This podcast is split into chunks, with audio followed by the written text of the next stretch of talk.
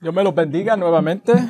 Como siempre es un privilegio estar aquí. Gracias Leila por la oración.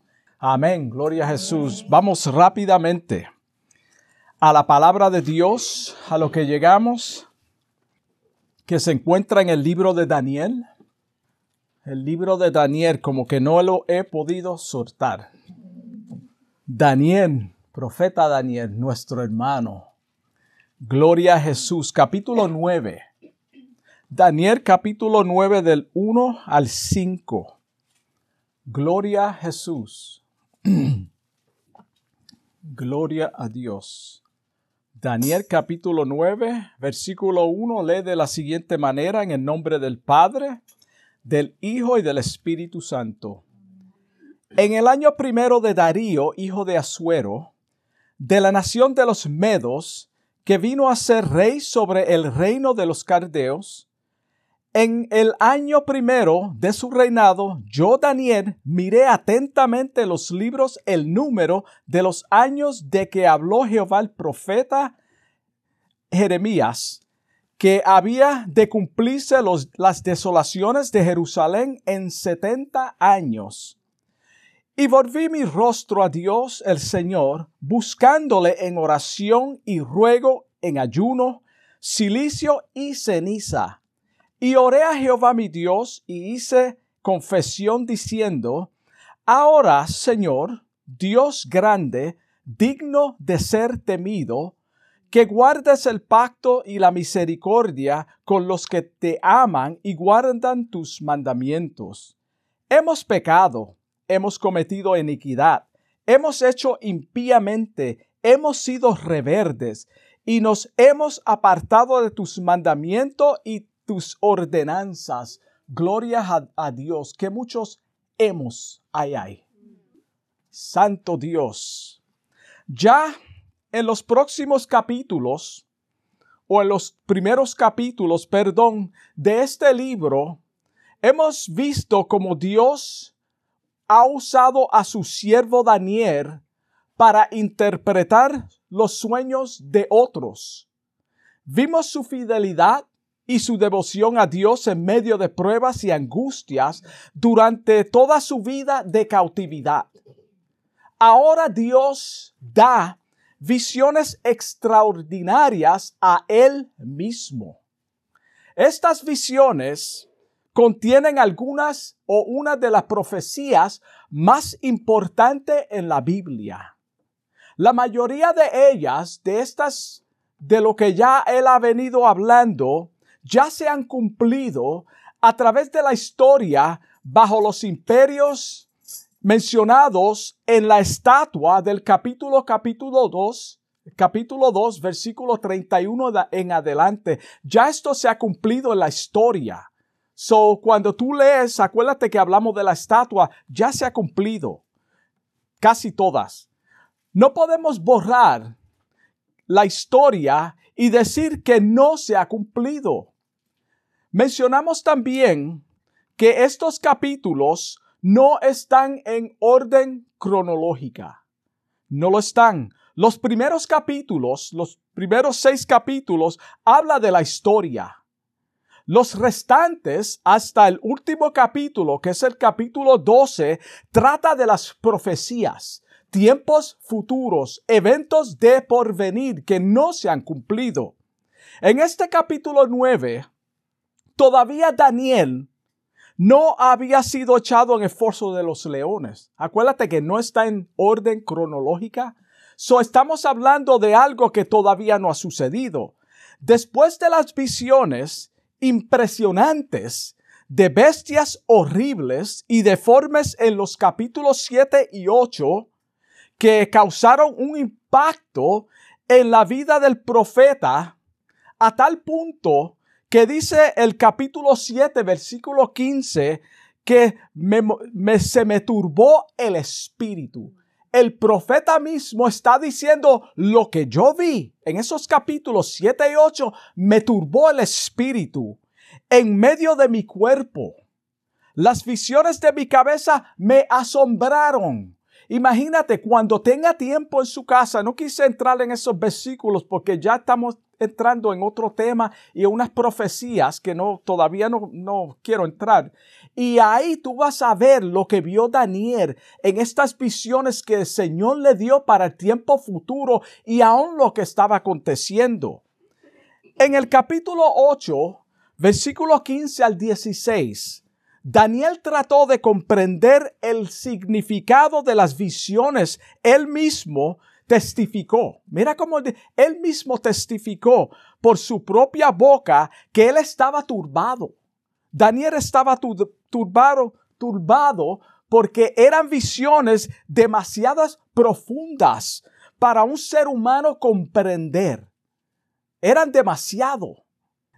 Era Dios mostrándole que pronto el pueblo judío regresaría nuevamente a la tierra prometida. Todo esto era con el fin de Dios hablarle a su siervo para que él entendiera el tiempo que estaba viviendo en aquel entonces y que pronto la promesa que él había hecho se iba a cumplir. So sabemos que a través de su testimonio, que él era un hombre de oración.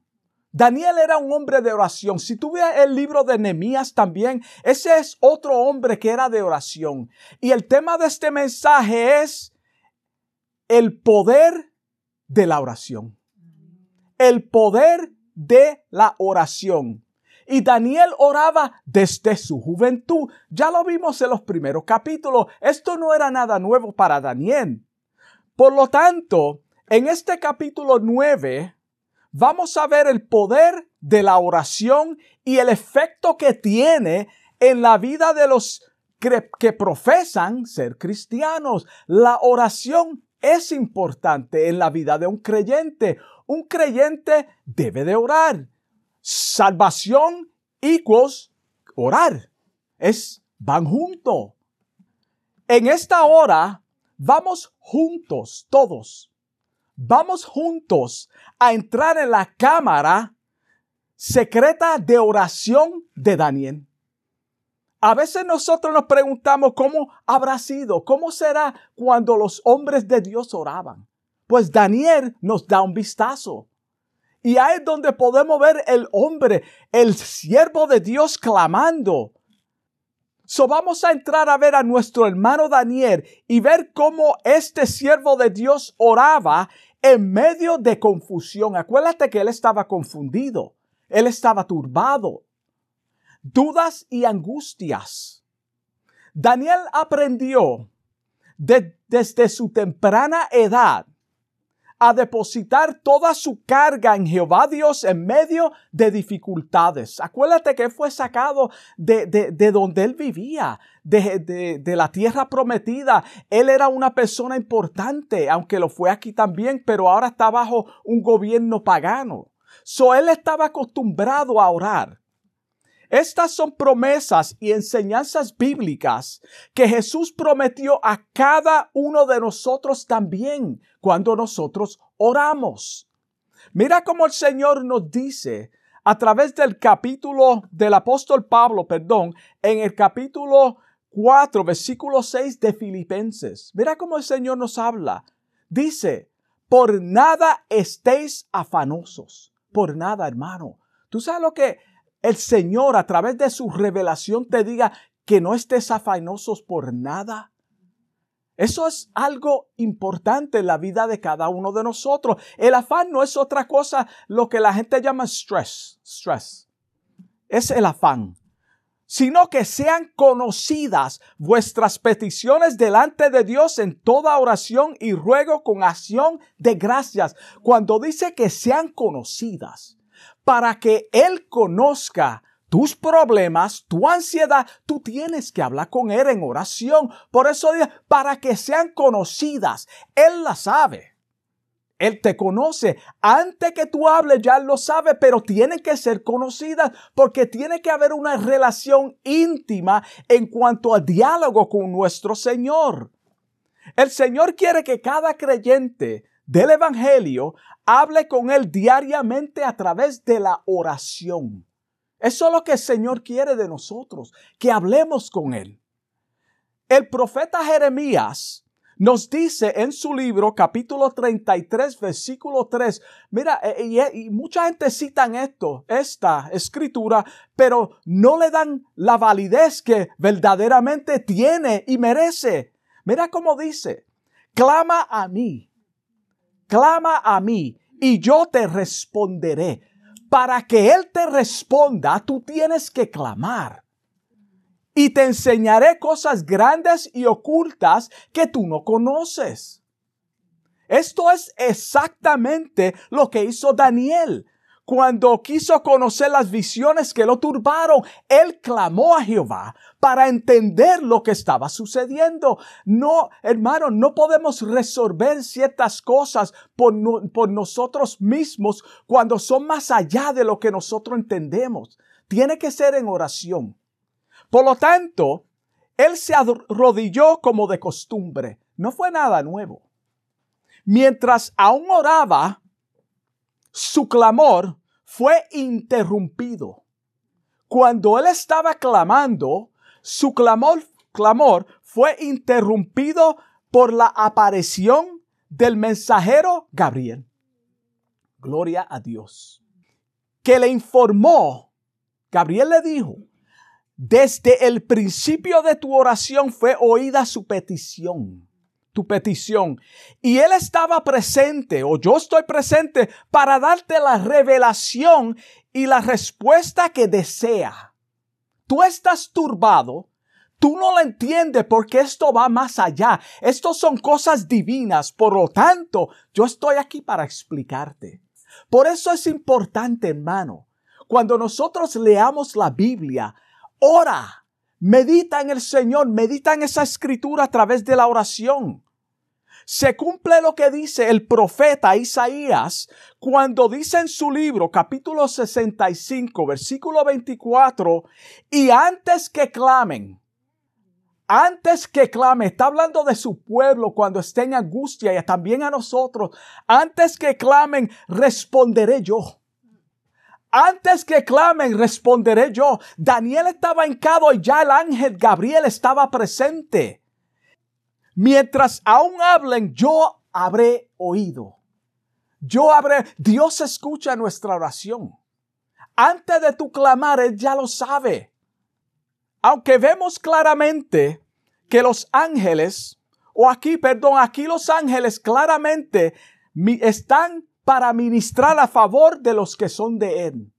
Los ángeles están para ministrar a favor de nosotros. Mira cómo dice Hebreos capítulo 1, versículo 14 concerniente a esto. Dice, ¿no son todos los espíritus ministradores? Enviados para servicio a favor de quién? De los que serán herederos de la salvación de los que serán herederos de la salvación. Los ángeles nos dan, hermano, nos ayudan en momentos difíciles. Cuando Jesús fue llevado al desierto para ser tentado, en el capítulo 4 de Mateo, versículo 11, dice, el diablo entonces le dejó.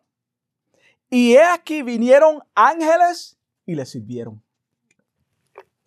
vinieron ángeles y le servían.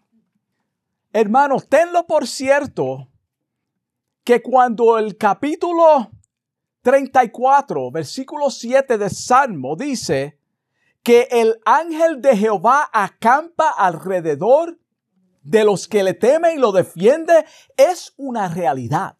No lo lea simplemente por leerlo. Esto es una realidad. El ángel de Jehová sí acampa a nuestro alrededor y nos defiende.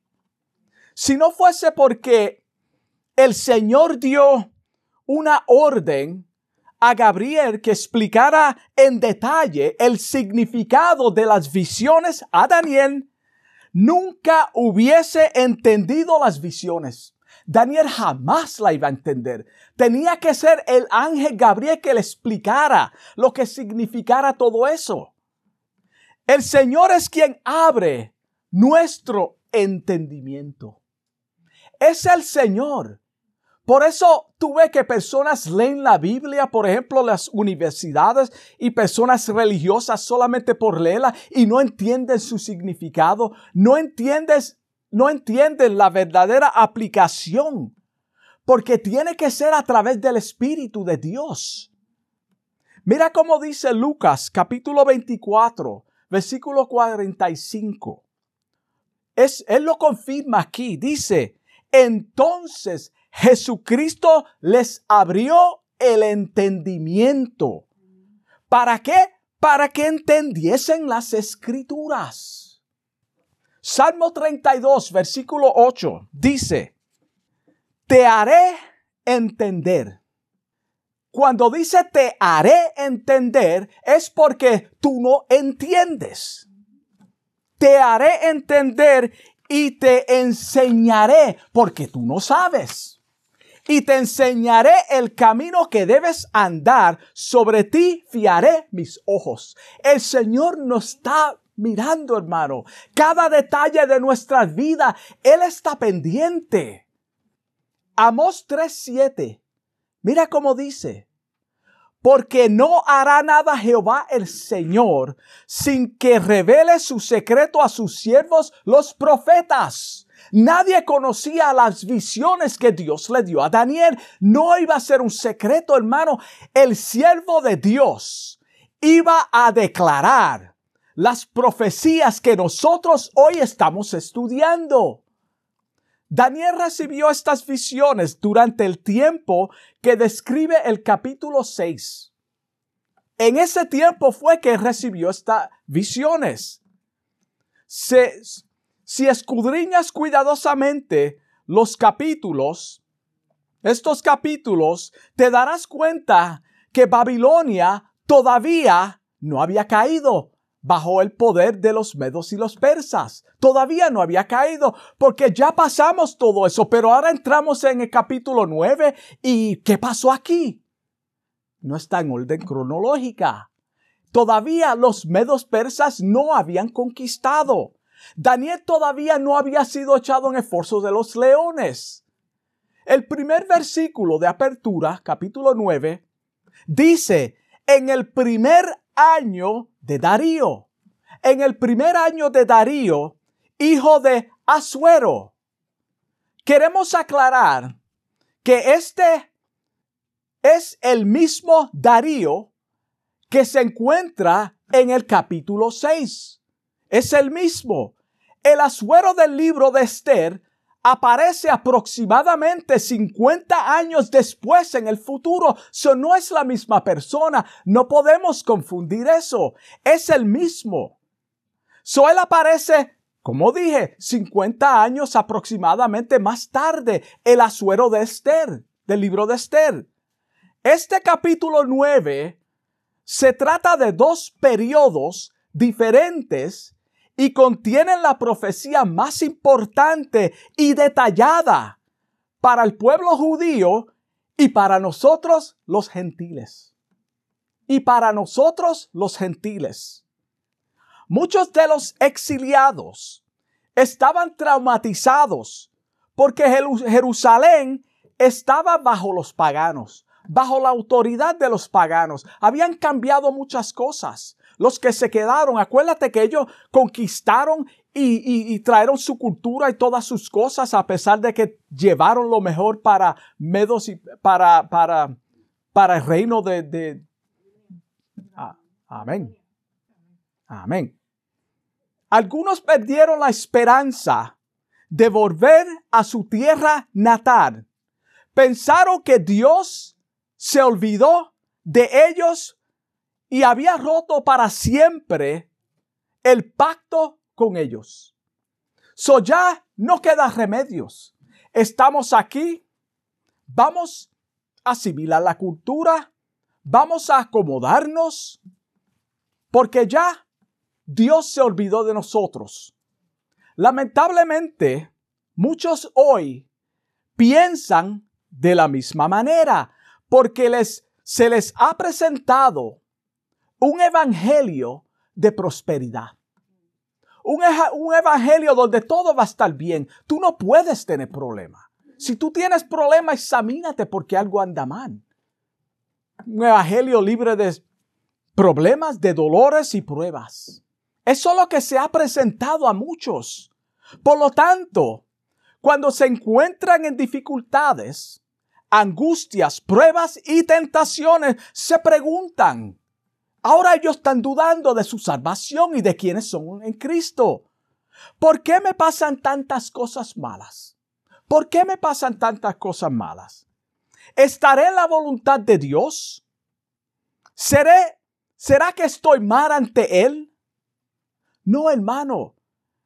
El Señor te dice en Primera de Corintios capítulo 10 versículo 13, no os ha sobrevenido ninguna tentación que no sea humana. Aquí la tentación es equivalente a las pruebas que, que ha sido humana, pero fiel es Dios que nos dejará, no nos dejará ser tentados más allá de lo que podemos resistir, sino que dará también, juntamente con la tentación, la salida para que podáis soportar.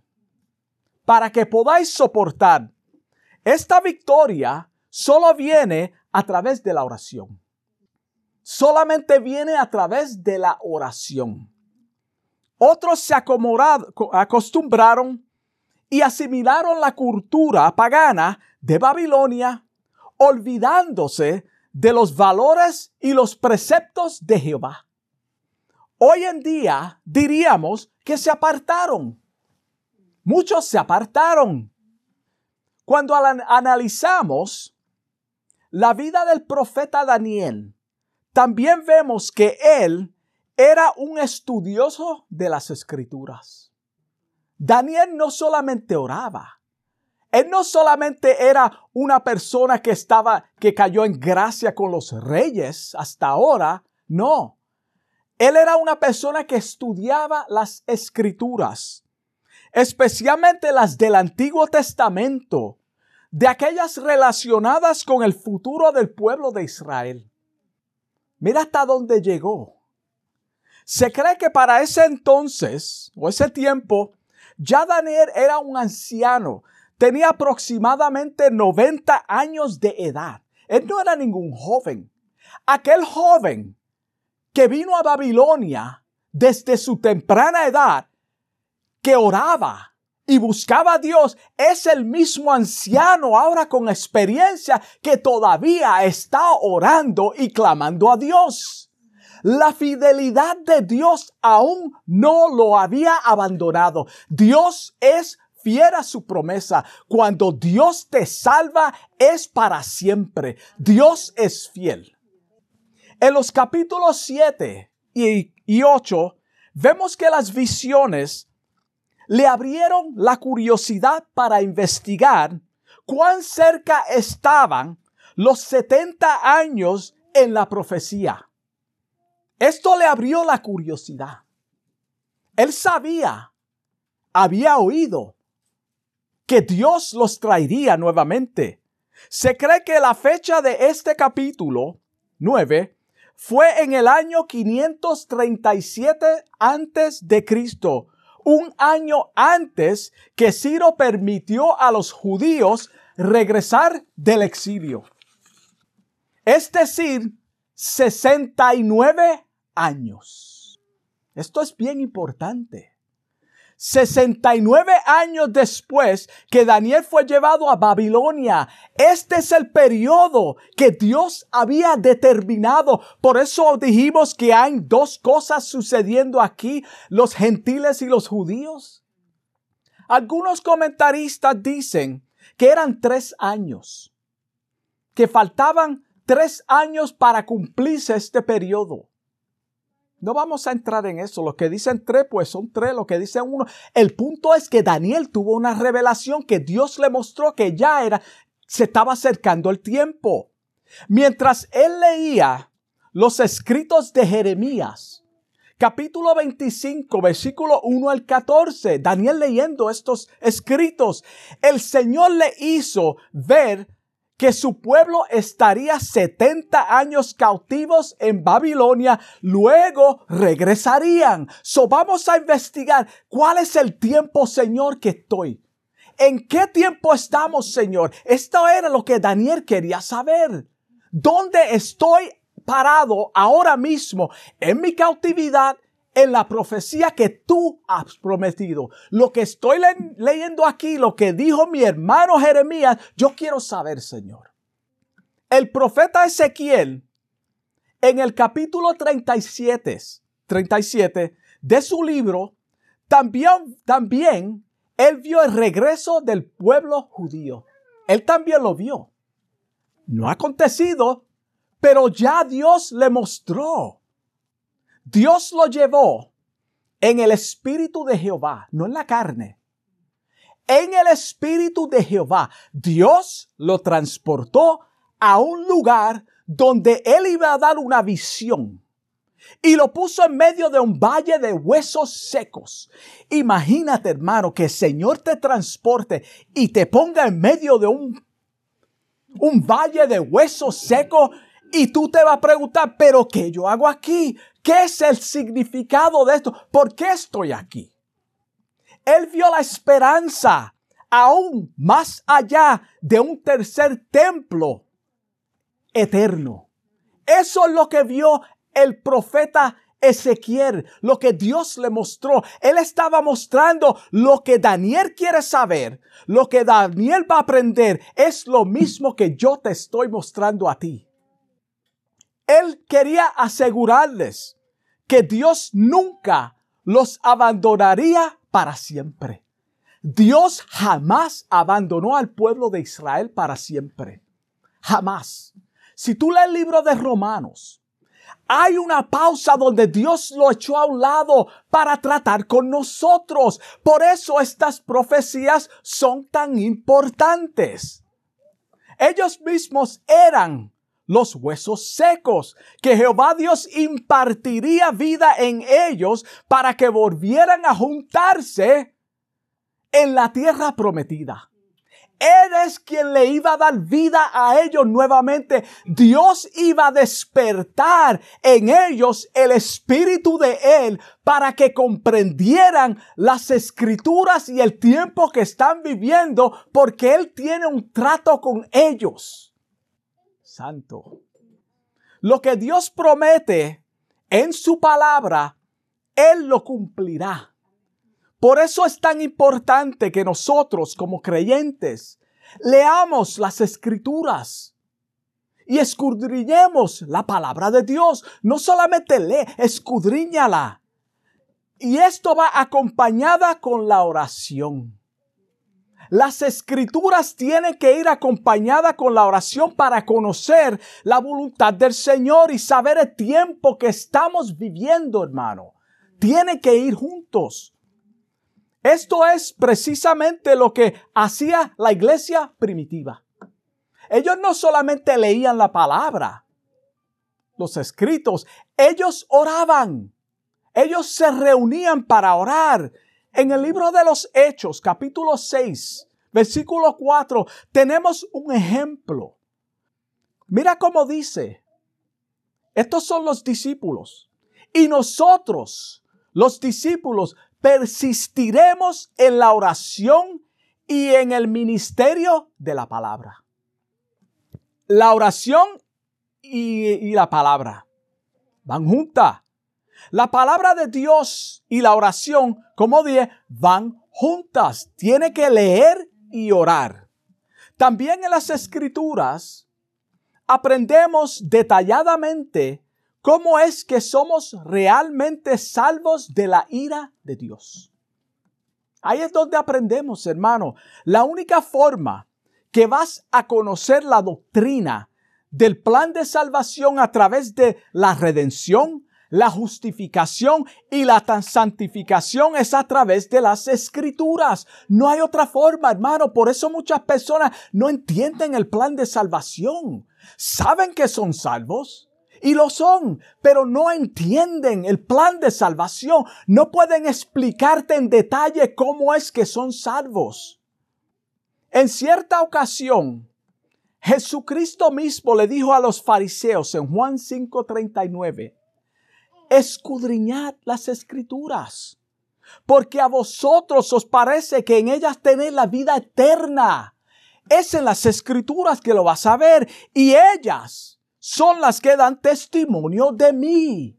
La palabra habla de mí. Si tú no lees la palabra y no hablas con Dios, tú no lo puedes conocer. Tú lo conoces de oído, pero personalmente, hermano, tiene que haber esa devoción. En Hebreos capítulo 1, versículo 1, Dios hablando, dice, Dios habiendo hablado muchas veces de muchas maneras en otro tiempo a los padres, los profetas. Claramente aquí se refiere a los profetas del Antiguo Testamento. Está hablando de los profetas del Antiguo Testamento. El versículo 2 dice, en estos postreros tiempos, o sea, en la era de la iglesia redimida, comprada con la sangre de Cristo, que es este tiempo que tú y yo estamos escuchando, esta escritura nos ha hablado por el Hijo, a quien constituyó heredero de todo y por quien asimismo hizo el universo. Es decir, ahora nos habla a través de su palabra. ¿Quieres saber la voluntad de Dios en tu vida y el futuro de la raza humana? Haz lo que hizo Daniel. Daniel estaba curioso, él quería saber. Él no se puso, él no se sentó a, lamentarse, ¿qué voy a hacer? ¿Qué es? No, él se hincó de rodilla, él oró para conocer lo que está sucediendo. ¿Por qué me está pasando esto? ¿Cuál es el significado de estas visiones? Él clamó a Dios en oración y ayuno para entender el significado de lo que estaba leyendo. Acuérdate que él estaba leyendo Jeremías.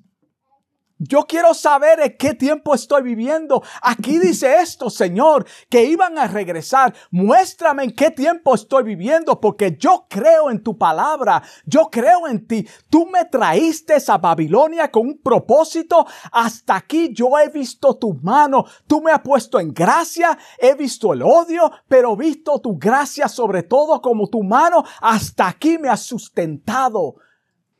Wow. El profeta Daniel, mientras leía, se dio cuenta que las 70 semanas, los, wow, que los 70 años de cautiverio estaban llegando a su fin. Se dio cuenta, estaban llegando a su fin. Él inmediatamente cayó de rodillas. Inmediatamente cayó de rodillas, como de costumbre, y comenzó a orar, como debemos hacer cada uno de nosotros.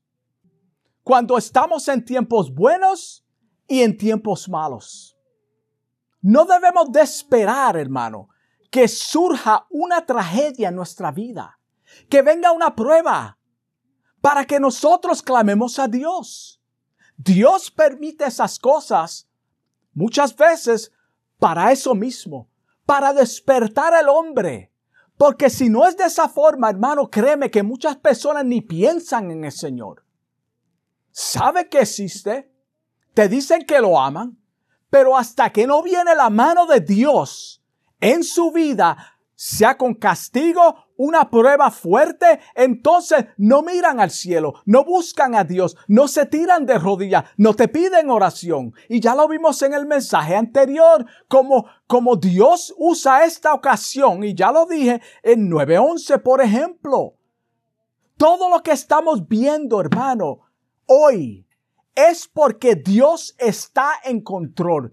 El reloj de Dios está todavía funcionando. Dios ha prometido que regresaría y tenlo por cierto que Él va a regresar. ¿Cuándo va a ser? Yo no lo sé. Yo no lo sé. La Biblia no lo especifica. Tenemos señales. Vemos los prodigios, pero cuán cerca estamos de la venida del Señor. Hermano, ¿se ha puesto usted a pensar ¿Cuándo regresará Cristo a levantar su iglesia? Daniel tuvo 70 años esperando a ver que regresaran el pueblo de Israel y él lo vio. Dios cumplió su palabra.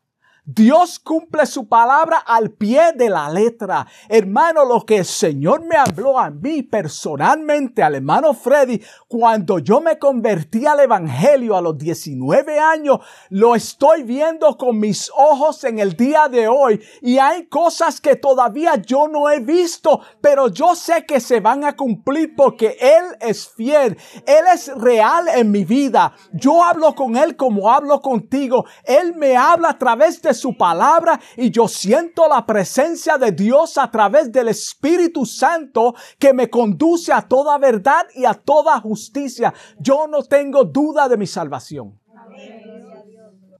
Wow. Daniel se tiró de rodillas a clamar. ¿Quieres saber en detalle? ¿Tú quieres saber en detalle lo que va a pasar a la humanidad? Hermano, léete el libro de Apocalipsis. ¿Tú quieres saber lo que hay para ti? Hermano, lee la palabra. El Señor nos ha prometido un lugar mejor que esto. Esta no es nuestra morada permanente. Dios ha prometido que cuando Él se fue, iba a preparar morada para nosotros, para que donde Él estuviera, nosotros también estaréis.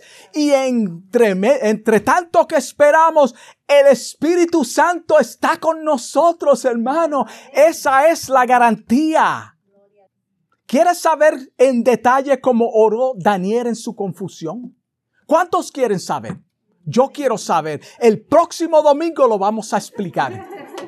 El próximo domingo explicaremos cómo este siervo de Dios oró detalladamente por el pueblo de él.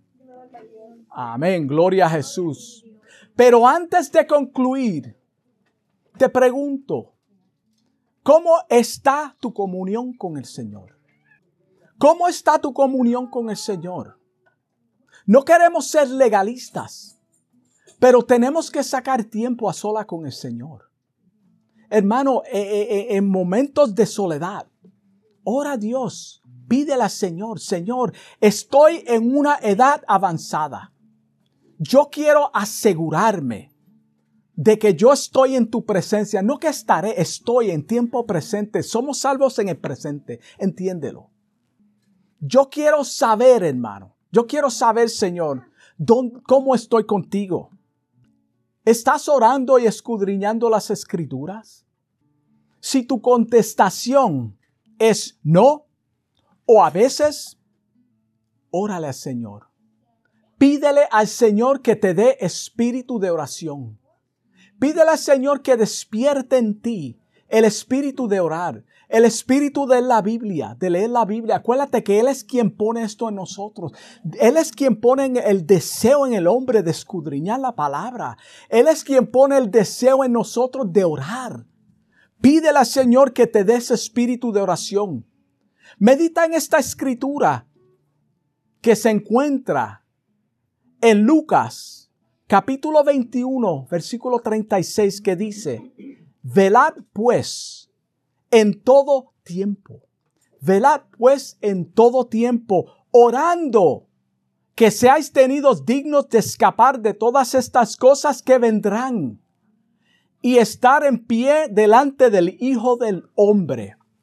Este es el poder de la oración. Dios me los bendiga.